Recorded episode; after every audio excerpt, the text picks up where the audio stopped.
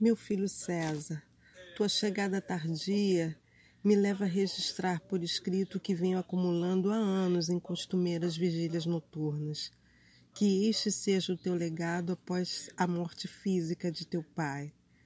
O que chegou ao meu conhecimento através da essência de Deus e das revoluções astronômicas deve beneficiar toda a humanidade. Por ter sido vontade de Deus imortal te fazer vir a este mundo sob uma luz tão natural, com o que me refiro não aos teus anos de vida, mas aos teus meses de março, és incapaz de compreender, meu filho, com o teu fraco entendimento, o que eu teria que explicar forçosamente depois de meus dias.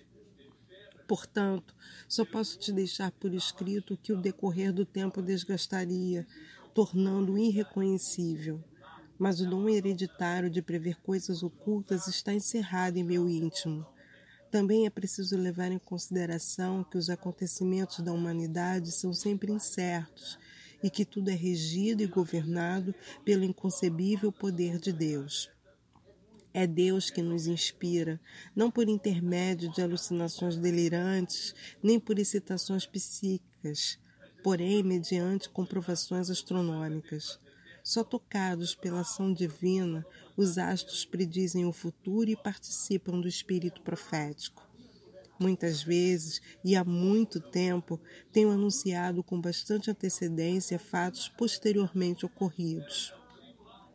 É preciso acrescentar que tudo se cumpriu em decorrência da força e do poder divino. Outros acontecimentos, auspiciosos ou tristes, preditos a curto prazo e efetivamente ocorridos, resultaram do clima do mundo.